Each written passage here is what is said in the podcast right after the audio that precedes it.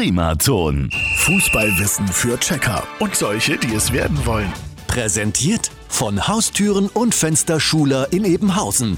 Haustüren so individuell wie du. Heute mit der Frage, steigt eigentlich der Chipsabsatz während einer Meisterschaft wie EM oder WM? Also mein Hirn sagt nein, aber alles andere in mir schreit, ja klar. Also wir alle lieben doch Chips. Aber mit 30 Gramm Fett pro 100 Gramm Chips ist der Kaloriengehalt dieser frittierten Sünde doch schon ziemlich hoch. Also ganz ehrlich, solange der Ball rollt, ist das den meisten Fans schnurzpiep egal beim Public Viewing oder als gemütliche Couchkartoffel zu Hause. Knabberwaren wie Chips sind Nervennahrung und sie gehören einfach dazu. Punkt. Und tatsächlich steigt der Chipsabsatz zu Zeiten von großen EM- oder WM-Veranstaltungen an. Die GfK, das ist die Gesellschaft für Konsumforschung, hat herausgefunden, dass der Umsatz von Salzgebäck wie Chips während Meisterschaften um fast 16 Prozent ansteigt. Na dann, her mit der Tüte!